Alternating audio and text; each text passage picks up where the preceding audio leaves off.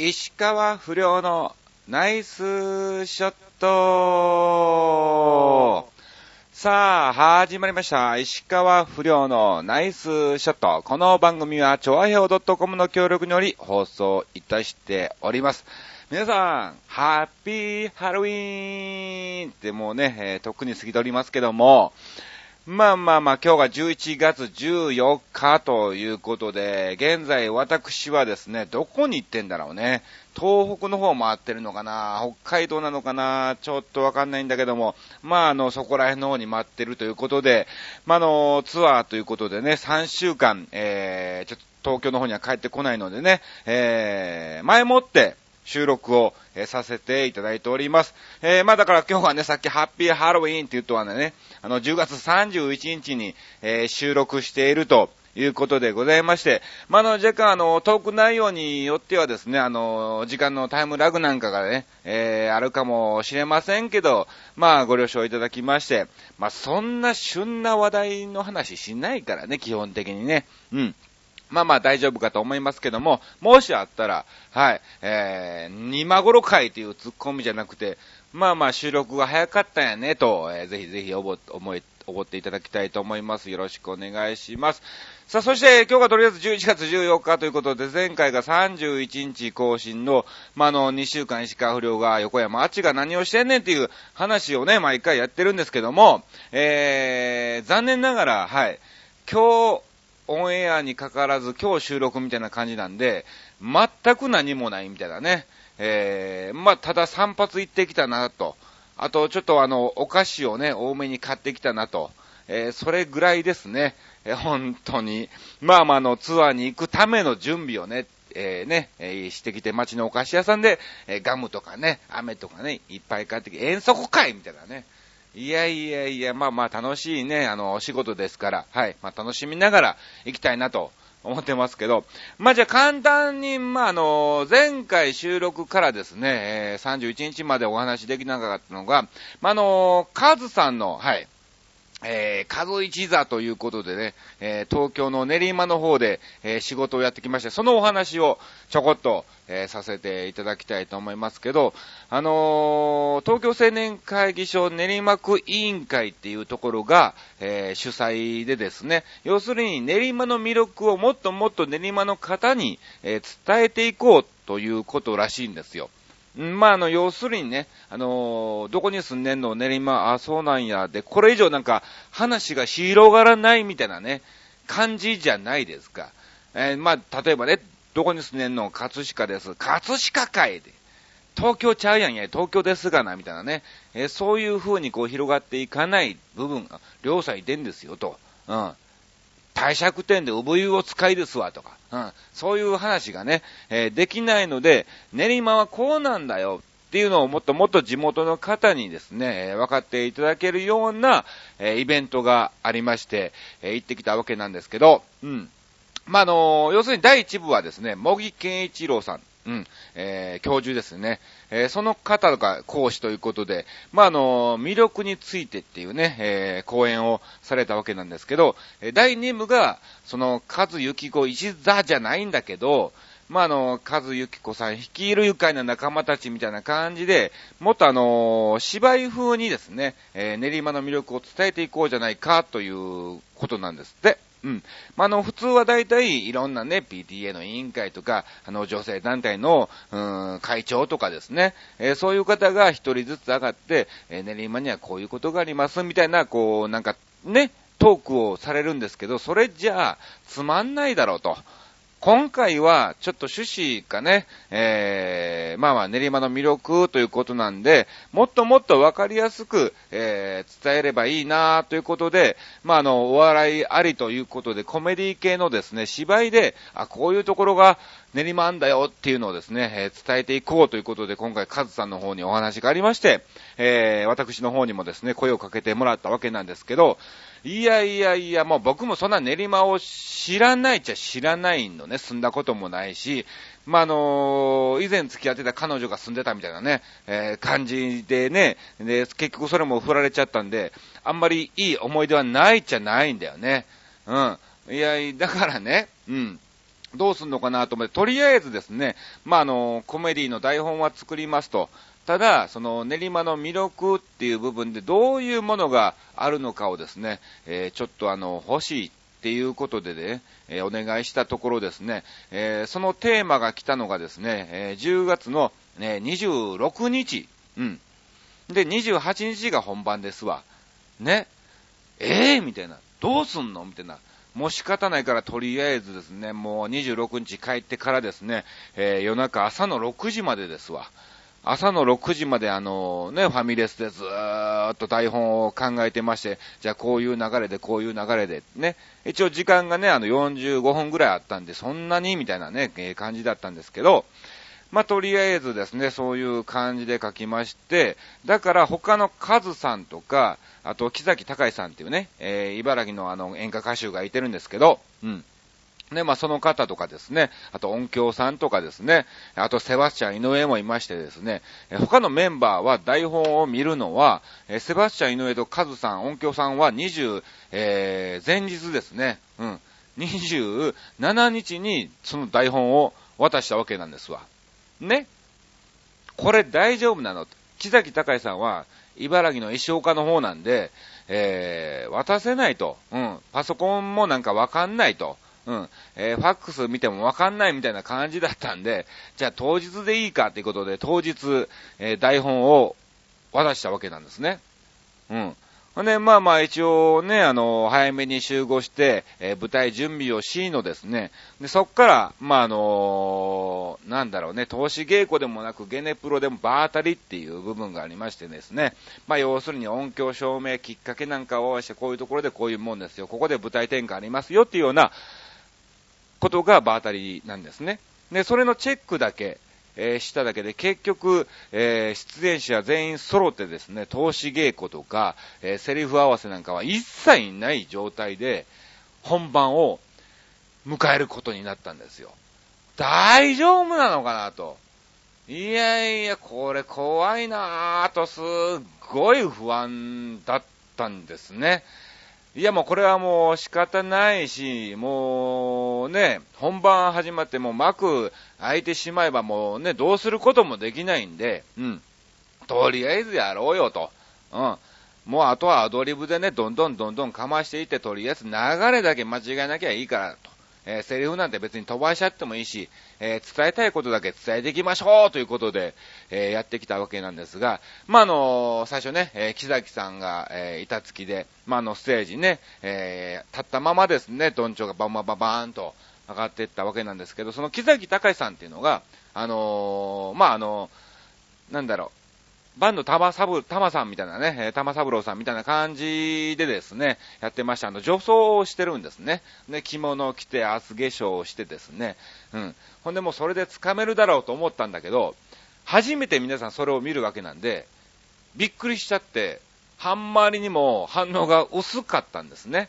ほんで、まあまあ、あの、カズさんがね、その後、登場っていうことで登場して、あの、木崎さんと一緒に、えー、絡みをしたんですが、全く、えー、あわ、二人自体も合わせてないですから、もうぎこちない感じでですね、えー、残念ながら、うん、受けるところも、えー、受けなくなり、で、そして、いざ僕が登場っていう前にですね、えー、カズさんが勝手にどっか行っちゃったんですよ。私ちょっとトイレ行ってきますって。いやいやいやいや、ええー、みたいな。トイレ行くのは僕が出てちょっと絡んでからその後ですよと。うん。そこをもう完全にスポーンと抜けちゃいましてですね、トイレ行っちゃったんですね。まあトイレって言ってもあの舞台袖の方に隠れるだけなんですけど、本当は出て行ってカズさんとのこう絡みがありの2、3個笑いが取りの、えそしてカズさんはトイレに行くみたいなそういう流れだったにもかかわらずですね、もう僕が出る前に、じゃあ私ちょっとトイレ掃除行ってきますねって言っちゃったんだな。ええー、みたいな、どうしようみたいな。ほんで、僕が入る登場もですね、そのカズさんのセリフきっかけだったんで、えー、どうしようもなくなりまして、もうとりあえず音響さんにもういいや、カランコロンカランって音鳴らして言うて、あの、ドアのベル音ですわ。カランコロンカランってね、こう鳴らしてもらって、ほんで、もう僕のすぐのテーマソングね、はい、えー、かけ回してですね、富士山系クラシックを流し回してですね、で、まあ僕が登場していったわけなんですが、石川不良として。ね、まあまあ出て行ってね、ちょこっと反応がありの、でもあまりにも前半の空気がなんか違うなっていうのをですね、感じまして、やはり私、あのね、えー、長いことやって腕ありますから、え腕ありますからって自分に言うのもなんですけど、まあ、あの、客席の方に、え、降りていきましてですね、本当は降りるつもりはなかったんですけど、うん。降りていってですね、まあ、ちょこちょこちょこちょこ挨拶なんかして、こう握手なんかもさせてもらって、まあ、ちょこっと、えー、やらいだかなーっていうような、えー、感じの雰囲気になりましてね、えー、一ネタをしてですね、うん。で、まあ、その後が始まったわけなんですけど、やはりあの、カズさんも、その木崎隆さんも、あの演歌歌手なので、そんなフリートーク的なのは全全く、まあまあそこまでね、芸人ほどではないのでね、歌手の方ではね、あの上手な方なんでしょうけど、えー、辛かったみたいで、まあ僕が出てから、えー、いろいろとね、お客さんとお話をしたりとか、木崎さんの方の、えー、セリフを振ってあげたりとかですね、えー、いろいろやりまして、うん、本当に、もう、どうなるのかなっていうイベントだったんですけど、まあまあまあまあ、まあ、こんだけの短いスパンでこんだけできれば十分なのかなと、まあ満足はしてないですよ。もっともっとこう時間があったら、もっともっとこうできたのにっていうのがですね、えー、心残りの部分が、まああのー、打ち上げの方でね、うん。青年会議所の、えー、皆さんと一緒に話をして、やっぱそうだよねっていう、えー、本当に出演者、演者さんの皆さんには、えー、時間がなくて申し訳なかったとこう謝っていただいたんですけど、いや、楽しいイベントでしたね。で、まあ、あの、僕らだけが出演じゃなくて、その、やっぱりあの、青年会議所のメンバーの中でね、えー、練馬を詳しい方もですね、えー、ステージの方に上げまして、で、まあまあ、あの、そこで練馬の魅力を伝えていこうということだったんですけど、まあ、あの、二人上がってきたんですが、うん、タカちゃんとフクちゃんっていうのがね、えー、上がってきましてですね、で、まあ、タカちゃんはね、いろいろ、いろいろこう喋ってるんですけど、あの、5分か10分ぐらい経っても、そのフクちゃんが全く喋んないのね。で、まあまあ、ね、こんだけ喋んなかったらね、えー、指名していくしかねえや、と思って、うん。福ちゃん出てきて一回も喋ってないけど、起きてる？みたいなね、えー、感じで、はい。えー、また福ちゃんの方もね、えー、引っ張り上げましてですね、うん。で、まあ、あの、練馬の魅力なんかも、えー、その二人をですね、えー、代表して、いろいろ、えー、話してもらったんですが、ね、まあ、あの、福ちゃんはですね、なんかあの、練馬出身とかではなくて、あ、出身なんだけど、まあ、なんか3歳ぐらいに、え、埼玉の所沢に行ってて、ほんで、また、あの、こっちの方に引っ越してきてっていう感じらしかったんですね。ほんで、まあまあ、あ、そうなんですか、っていう感じで、で、まあ、あの、埼玉のね、その、所沢から引っ越すするときに、えー、いろんなところもあったけど、吉祥寺とかね、えー、そういうところも住みたいなと思ったらしいんだけど、まあ、結局練馬を決めた。じゃあ、なんで練馬を決めたの？っていう、こうね、お話なんかも、えー、させてもらったんですけど、えちなみに練馬に引っ越してきて、え、ね、えどんくらい経つんですか？って聞いたら、2ヶ月ですって。2ヶ月っておい。いやいや、これ練馬再発見っていうね、練馬の魅力を皆さんに伝えていこうっていうことなんだけど、練馬に住み出して2ヶ月のあんた出てきたらあかんやろみたいな。えー、そういう感じでね、あの、見てるお客さんも大爆笑、えー、していただきまして、その返しには僕もちょっとびっくりしちゃったんですけど、うん。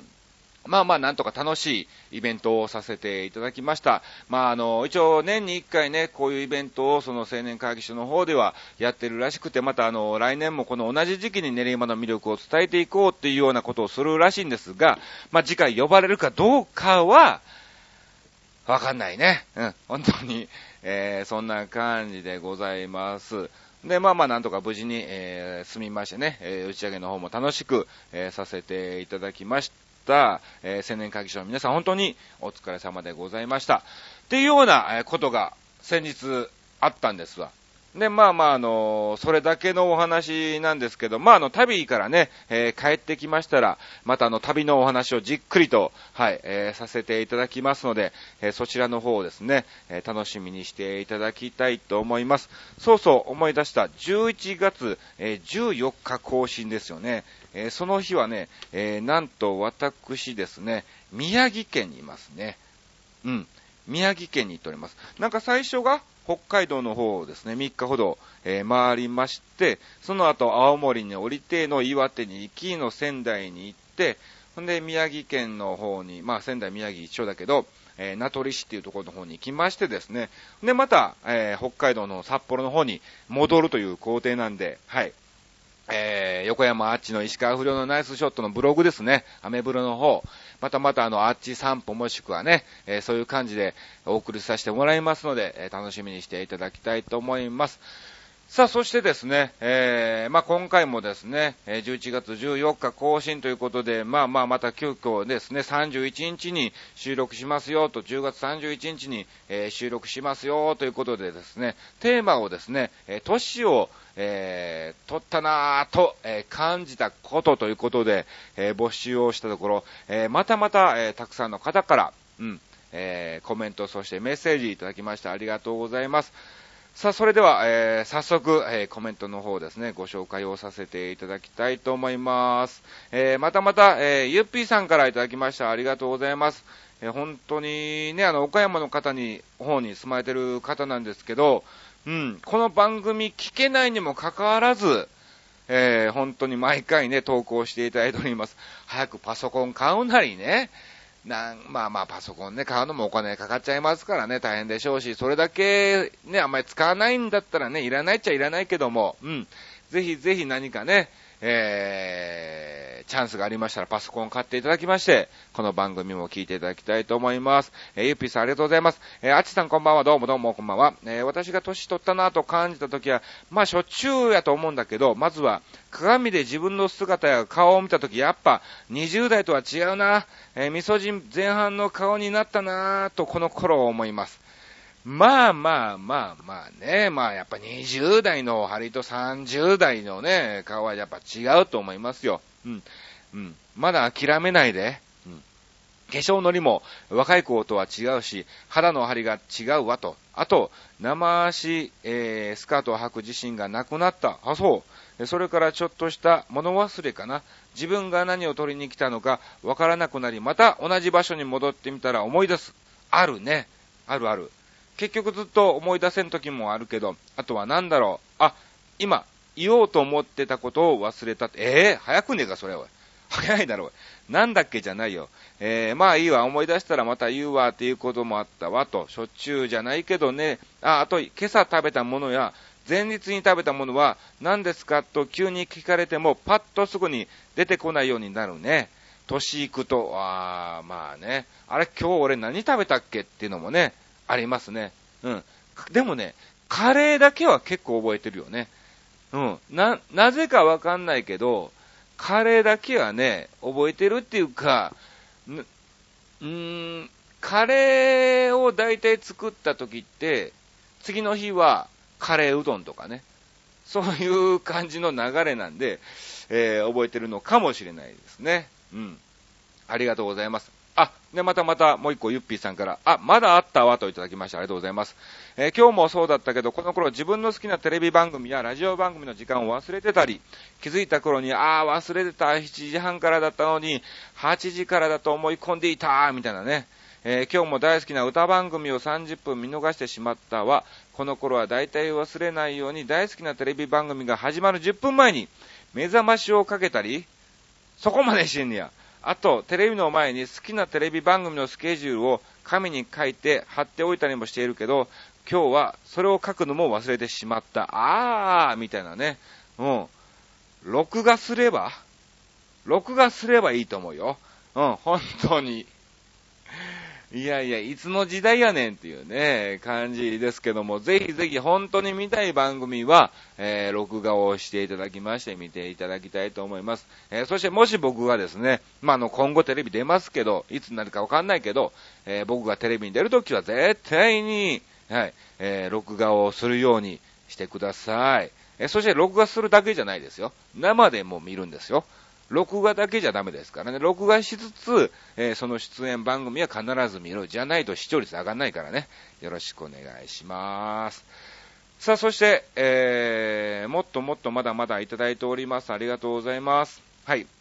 またまた、えー、ゆっぴーさんからもう一個、えー、いただいております。なんでこんな参考に分けて送ってきたのかね。まあ、あの、思い出したということで送ってもらったんですよけど、えー、あ、まだまだあった。私、この頃の悩みでもあることなんだけど、年いったなって思うことは、えー、白髪が3本ぐらい出てきたこと、白髪3本じゃ少ないですよ、まだまだ。あと、ここ最近髪を解くたびに、半端じゃないほどの量の髪を抜けること、うん。まあまあ、それはね、えー、新陳代謝がいいんじゃないですか？やっぱり、えー、みそじ前、みそじ前半になると、20代の頃とは違うな、白髪ハゲになってきているわ、と、そんなことないです。私、マジでやばい、やばくないですよ。うん。昔はおでこが狭かったはずなのは、はずなのに、えこの頃おでこが広くなってきたなと感じます。えー、それも私ね、弟にね、こんなことを言ったの。最近、姉ちゃんおでこが広くなってきたんだけど、おでこの広い人は頭のいい人が多いって言うから、姉ちゃん、頭が良くなったんじゃ、だろうかなーって、まあ、岡山弁、岡山弁ですね。姉ちゃん頭が良くなったんじゃろうかなーって言ってたら、お前はハゲヨンじゃと言われ、そのツッコミにちょっと凹んだわと。なるほどね。えー、こういうこともあるんですね。うんうん、本当に。ありがとうございます。なんか、いっぱいいただいておりますね。うん。ありがとうございます。えー、本当に物忘れが多いっていうのはね、えー、年取ったんでしょうけども、えー、こんだけ物忘れが多いってことは、うん、年のせいじゃないですね、本当にね。うん。まだあんのか、まだ来てますね。ありがとうございます。えー、味噌汁前半になって思うこと、長いこと、なんかテーマが味噌汁前半になって思うことになってんだ、これな。いやいや。まあまあ、年を、まあ、年を取ったと感じた時なんですけど、うん。えー、長いこと長距離運転や、あと長いこと助手席なんかに乗ってたり、あと東京に行くときに夜行の高速バスに乗って行って、えー、思ったんだけど、えー、年行くと長いこと座ってたら腰に来るね。20代の頃には、え、そのようなことは全く感じなかったような気がするわ。疲れが違うね、疲れが、と。え、いただいております。本当にね、ありがとうございます。もうなんかね、うん、えだんだん趣旨が、え、変わってきてますけども、まあ、年取るって感じたこともこう正解ですね。うん、ありがとうございます。あの、僕が本当にね、最近年を感じたのがね、本当にね、えー、まあ37歳ですわ。正直言います。正直37歳なんですけど、若い頃って僕ね、最大72時間寝なかったことがあるんですよ。うん。それはもうあの弟子ついてることですね、横山康に。うん。んで、あの、一日師匠がね、え、弟子ついたとしても、お給料っていうかね、えー、そういうものは電車賃ということで、1000円しかね、1000円だけいただけるんですね。えー、なので、もちろん夜中、え師匠が寝てる間に、えバイトをしの、えそれでいろいろやりくりをしてたわけなんですけど、えその頃ってまだ18、19あたりなんで、まあ、の、ちょうど師匠がですね、大阪の、うん、読売テレビ関係のですね、えお笑い大賞大賞とかですね、えー、上桁漫才大賞金賞とか、えー、そういうのをババババッと、えー、受賞されまして、一気に忙しくなった時期なんですわ。なので、まあ朝早くですね、えー、7時ぐらいに師匠の家に行きまして、そこから、えー、多くて5本ぐらいあったのかな。うん。まず1本目、何技に出まして、その後、えー、奈良の方の営業に行って帰ってきて、なんかまたね、何技の公演がありの、その後、えー、御堂筋の、えー、そこら辺のホテルに行きまして、戻ってき夜の公演があって、で、またまたどっかね、えー、次は京都の方の、なんかね、ホテルの忘年会とかなんかそういうのが、えー、ありつつ、非常に忙しい時期だったんですね。ほんで、まあまあ、あのー、その仕事が終わったから、えー、帰れって言われるまでは、えー、帰れないですから、ほんで、まあまあ、やっとですね、え、師匠をね、家まで送っていって片付けをして、明日の準備をして、じゃあ、あの、お疲れ様でした、と帰って、そのままですね、うん。夜中喫茶店の、えー、バイトをして、じゃあまた明日、うん、8時に来てくれ、みたいな感じで言われまして、バイト終わって、そのまま師匠の家に、えー、直接行ったりとか、一旦帰ってシャワーだけ浴びて、えー、またですね、え師匠の家に行って仕事の方についていったりとかしてですね、72時間寝なかったことがあるんですね。で、まあ、あの、もちろん眠気はどんどんどんどん来るんですけど、えー、50、60時間ぐらい超えた頃からですね、非常になんかもう気分も悪くなるんだけど、もうその時はですね、もう指をですね、もう喉にガーッと突っ込んでですね、んぼーみたいな感じで逆流させるんですわ。そうすると目が覚めてですね、えー、爽快な気分じゃないんだけど、まあ、あの、持ちこたえられるっていうのがね、えー、ありまして、そういうね、荒技を使って72時間寝なかった、えー、こともありますけど、あのー、ここ最近本当に年をね、取ったなーっていうのをね、感じたのが、右肩がね、非常に痛いんですよ。別に何もついてないですよ。霊とかついてないんですけど、なんか右がね、こう、こう後ろに手を回すでしょ。それがね、あまり、おーって、あ、今、今回したのね。今、今回したらこんな感じ。うーんとこう、ま、うーんっていうこんな感じです。こんな感じに わかるかな？伝わってないかもしんないですけど、うん、そうなるんですね。で、まあ、37なんで、これ、四十肩ってこういうもんなのかなって、えー、いうのをですね、つくづく感じてきてるんですね。まだ37だからあと3年ぐらいはもうちょっと待ってくれてもええのに、みたいなね、えー、そういうのもあったりとかですね。やっぱり、うん、睡眠を取らないと、うん、かなり次の日がですね、えー、厳しくなってきましたね。昔は本当にね、オールで飲みに行こうぜみたいな、あったんですけど、次の日がなんだからっていうのをちょっと頭をよぎってしまうんですよね。次の日なんて関係ねえよって思ってたんですけどね、えー、そういうのをね、つくづく感じるようになりました。まあ、ということで今回ですね、年を取ったなぁと、えー、感じるテーマ、えー、させてもらいました。えー、そして、え、皆さん大変長らくお待たせいたしました。え続きましては、この方の投稿メッセージの登場でございます。え石川不良のナイスショットの、えレギュラー出演者、はい、レギュラー出演者のリスナーであります、えー、つぼいさんでございます。レギュラーつぼいさんでございます。ありがとうございます。はい。それは、長くなるなぁと、年を取ったなぁと感じたこと、えそれは夜勤明けで遊びに行けなくなったのを実感した時です。やはりそうですか。私の仕事は看護師ですが、当然のように夜勤があります。うん。夜勤はおおむね夕方16時から、えー、17時頃からですね、うん。えー、翌朝9時までの勤務時間となっています。そんなに ?10、なん、16時からだったら、11、2、3、4、5、6、18時間え？そんなにですか？そうでもねえか。そう違う違う違う違う。えー、違う違う違う。ごめんなさいごめんなさい。夕方の4時からでしょ ?4 時から12時間の、あ、そうだよね。13、14、15、16、17時間ぐらい労働なんですね。で、20代前半のえ、時代はですね、夜勤を終えてそのままディズニーランド等に遊びに行きました。うん。坪井さんがディズニーランド。おう。